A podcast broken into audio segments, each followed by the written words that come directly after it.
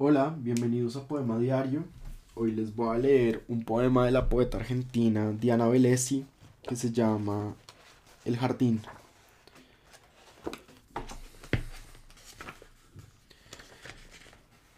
He construido un jardín como quien hace los gestos correctos en el lugar errado, errado no de error, sino de lugar otro, como hablar con el reflejo del espejo y no con, quien, se mira en él.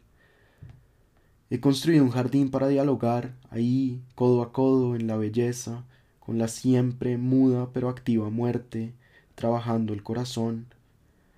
Deja el equipaje, repetía, ahora que tu cuerpo atisba las dos orillas, no hay nada más, más que los gestos precisos, dejarse ir para cuidarlo y ser el jardín.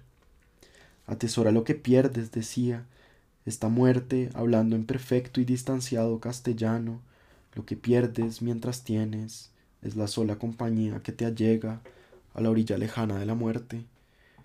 Ahora la lengua puede desatarse para hablar, ella que nunca pudo el escalpelo del horror, provista de herramientas para ser maravilloso, diominoso, solo digerible al ojo del terror si la belleza lo sostiene.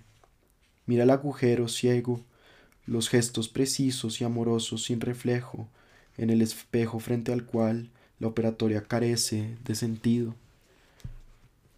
Tener un jardín es dejarse tener por él y su eterno movimiento de partida.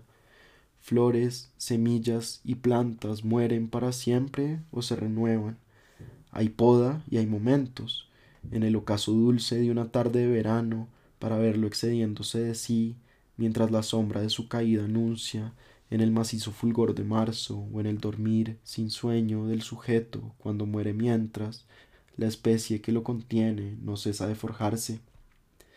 El jardín exige a su jardinera verlo morir, demanda a su mano que recorte y modifique la tierra desnuda, dada vuelta en los canteros bajo la noche helada.